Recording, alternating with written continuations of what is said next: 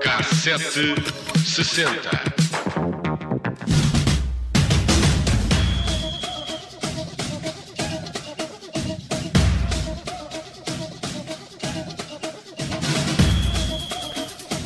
Estamos em pleno Mundial de Futebol, envolto em polémica pela escolha do país anfitrião, o Qatar, mas aqui no K760 somos pelo passado e por isso vamos desenterrar outras acusações e rumores de corrupção que têm acompanhado a FIFA nas últimas décadas. E é por isso que estamos a ouvir a música oficial da Copa do Mundo no Brasil em 2014, porque vamos falar do brasileiro João Avalanche, o homem que antecedeu Sepp Blatter à frente da FIFA. Avalanche, eh, presidente da Federação entre 1974 e 1998 e foi obrigado a admitir-se de presidente honorário em 2013 por causa de uma alegação de suborno. Na altura, essa foi uma notícia que correu o mundo. Former FIFA president João Havelange has resigned from his position as honorary president of the organization after being named as having received bribes. Avalanche, who led FIFA from 1974 to 1998. O currículo de Avalanche é também o de um atleta com apenas 20 anos. Participou nos Jogos Olímpicos de Berlim, 1936, onde representou o Brasil na natação. Mas o que nos interessa mesmo é o tempo em que esteve na FIFA. Primeiro porque tornou o futebol numa indústria e depois porque elevou o Mundial à competição mais mediática do planeta.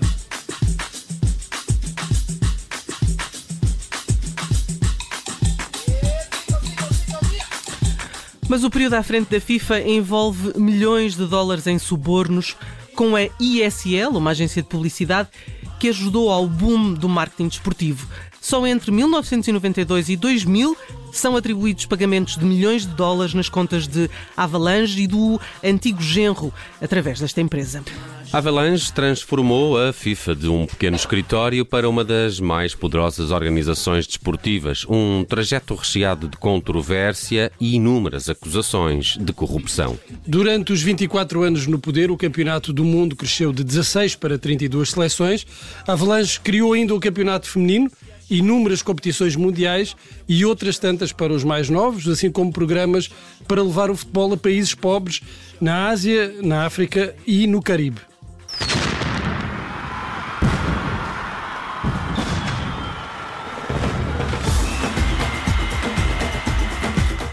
Parece sempre que é música brasileira, mas não é. Música brasileira. não é, não é. Em 2011, renunciou ao Comitê Olímpico Internacional, dois dias antes de uma audiência que prometia mostrar que a Avalanche e elementos próximos tinham então recebido os tais milhões em subornos para conceder contratos uh, empresas de marketing. Avalanche, que já faleceu, é acusado de uma, do melhor e do pior na FIFA. Andrew Jennings, o jornalista britânico que investigou a FIFA durante décadas, escreveu que a Avalanche não passava de um mafioso e que fez o que sempre queria. Sobre a federação propriamente dita, Jennings comparou-a ao crime organizado. Should not fail in court. So, if you know something is bad, as a journalist. You've got to work at it. And I did. And they're in jail, and I'm, I'm laughing now.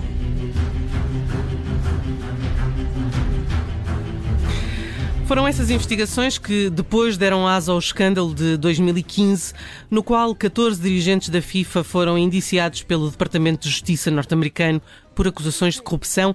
Esta investigação, que fez sete detidos, levou à saída de Sepp Blatter, o sucessor de Avalanche. No meio disto há muitas peças fundamentais, eh, como Jack Warner, eh, vice-presidente da FIFA e líder da CONCACAF, a Confederação da América do Norte, América Central e da Associação Caribenha de Futebol, décadas das duas organizações com alegações de corrupção que remontam à década de 80.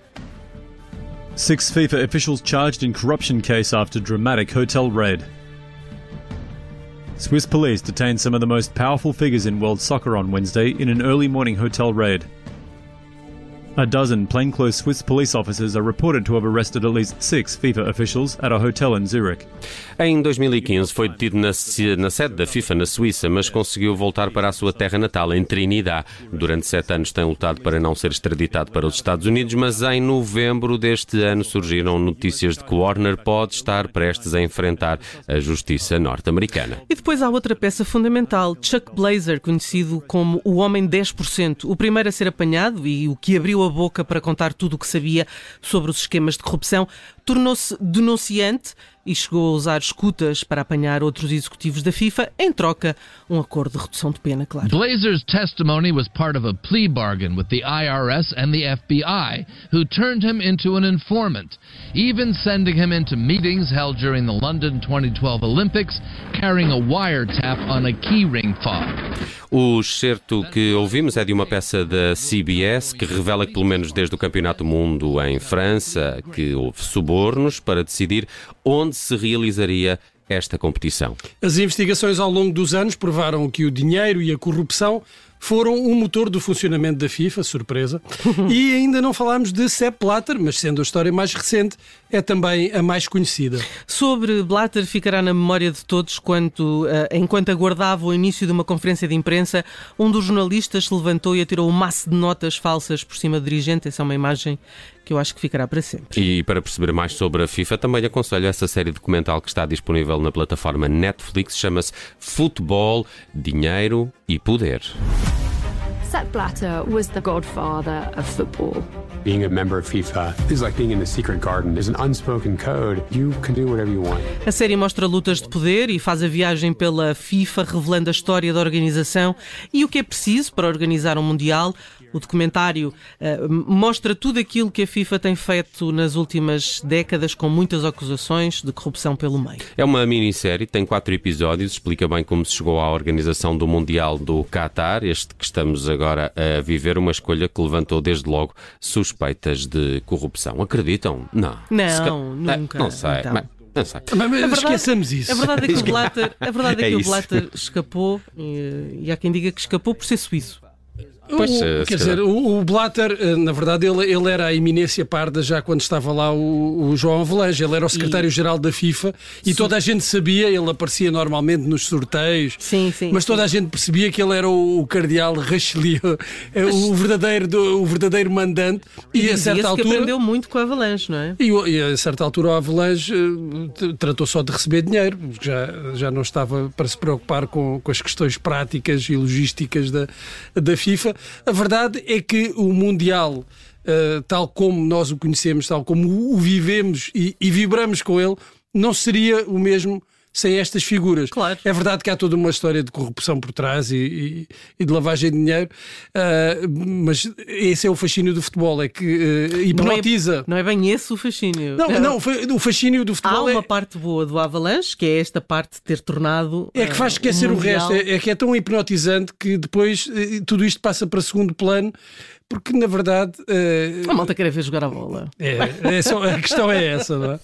É um bocadinho. Uh, há também aquele filme o Paixões Unidas, não é? Com o Tim Roth a fazer de Blatter. Ah, sim, e, sim, sim, sim, Também é engraçado. E o, e o Sam Neill é o Avalanche, acho O João Avalanche, que, que, agora, que agora é, é, o nosso. É, uh, Albano Jerónimo. Albano Jerónimo, Albano Jerónimo passou-me ontem à frente numa passadeira, teve sorte. Uh, teve sorte, estavas bem disposto. Não, porque ele estava. Não paraste foi, na passadeira. Foi? Não, foi uma a situação. Assim, era uma situação assim de trânsito. Eu, oi, que eu ia agora atropelar o, o. Património, património não nacional. Isso, não fazes isso. Uh, bem, ainda não vi essa, essa. É uma série é, de mas Albano é, é da Amazon Jerónimo. Prime, não tenho. Ah, portanto. ok, ok. Vou estar, vou estar atento. E ainda não vi esta também da Netflix. Bem, a propósito deste Esta teu. vale ca- muito, muito, muito a pena. Irei vê-la. Uh, mas agora comecei a ver aquela do, do Army Hammer e, e agora estou, Ah. estou, estou naquilo durante algum tempo. Pá, ainda não tive coragem. É bom, é bom. Uh, vamos voltar aqui à FIFA porque eu peguei nesta. Nesta K760 da Judite França a propósito de, de Blatter, Avalanche e, e da FIFA e, e fui aqui em busca das canções oficiais FIFA para os Mundiais de Futebol. São todas lindas, devo dizer-vos. Uh, aliás, para despachar já deste ano, que vocês vão adorar, aqui fica, chama-se Tukotaka. Hã? Bom nome, Tukotaka. Junta Nicki Minaj, Maluma e Miriam Férez e é como direi, hum, é toda moderna. Tucu tucu taka tukutu ta ta tukutu ta ta tukutu ta ta tukutuku taka tukutu ta ta tukutu ta ta tukutu ta ta tukutuku taka tukutu ta ta tukutu ta ta tukutu ta Que é um cheirinho de Eurodance, não há? Já houve muitas músicas más, como oficiais da, da FIFA, mas eu acho que esta, de todas a que eu já ouvi, é a pior, É a de pior. É sempre. incrível, Então é é melhor, é? Porque aqui dá a volta, não é, é? na, na tua gradação, Sim. Bruno Vieira Amaral, é tão mal, tão mal, que, é bom. Exatamente. Mas o Tucotaka será o, o, o nosso tiki-taka. Não faço a mínima ideia o que é que será Tucotaca. Não mas- faço ideia. Tá bem. Vamos a, a 1978, eh, porque nesse ano o Mundial foi na República Federal da Alemanha, Alemanha e a canção oficial foi cantada por uma polaca. eh, Marília Rodowitz eh, teve em Futebol um dos seus maiores sucessos comerciais.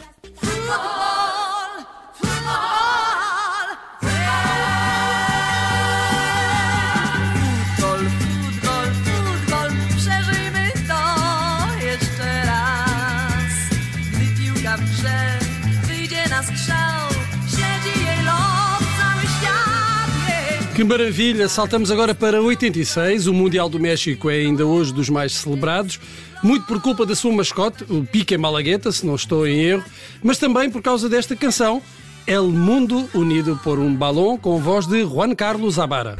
México 86, México 86, donde se vive la emoción. México 86, México 86, el mundo unido. É possível fazer música eh, eh, não é? Festiva, fácil e que fica no ouvido. E que fica para sempre. Esta fica. Esta fica no ouvido. Já no Itália 90 eh, surgiram não uma, mas duas canções oficiais da FIFA. Uh, e foram elas Una Estate Italiana, pelas vozes de Eduardo Benato e Gianna Nannini. Gianna Nannini, irmã de Alessandro Nannini, antigo uh, piloto de Fórmula 1. E depois a versão, eu, eu creio que uh, esta Una Estate Italiana também era composta pelo Giorgio Moroder. Depois havia uma outra em inglês de, claro, Giorgio Moroder, que não podia faltar aqui no Itália K760. 90, não é? E no Itália 90 fazia sentido. Exatamente. E que tinha por título To Be Number One.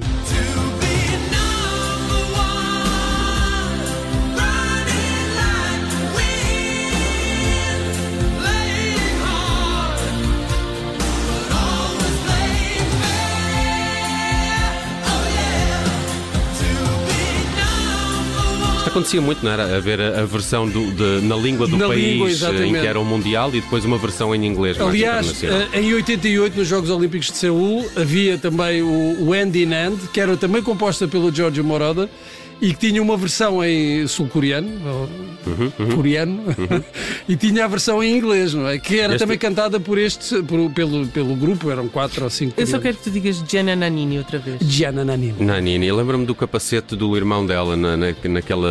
Havia uma coleção de capacetes de Fórmula 1 que saíam nas, Sim, nas chicletes sim, gorila sim, e havia o do Nanini, era dos que eu mais gostava. Bem, fechamos no Mundial dos Estados Unidos em 1994, que nos trouxe uma daquelas baladas que faz lembrar os duetos dos Grammys nos anos 80. Daryl Hall, do, do Hall Oates, eh, juntou-se aqui a um projeto chamado Sounds of Blackness, assinam esta Gloryland. Hino oficial FIFA do Mundial Tam- de 94. Também das minhas preferidas.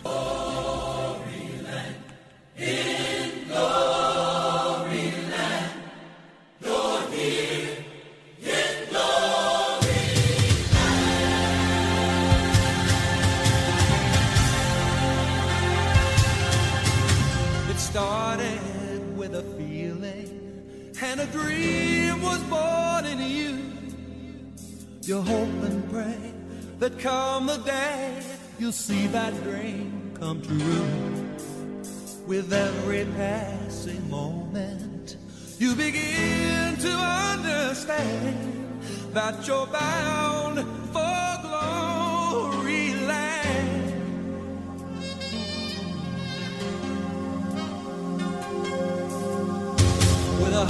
hunger in your heart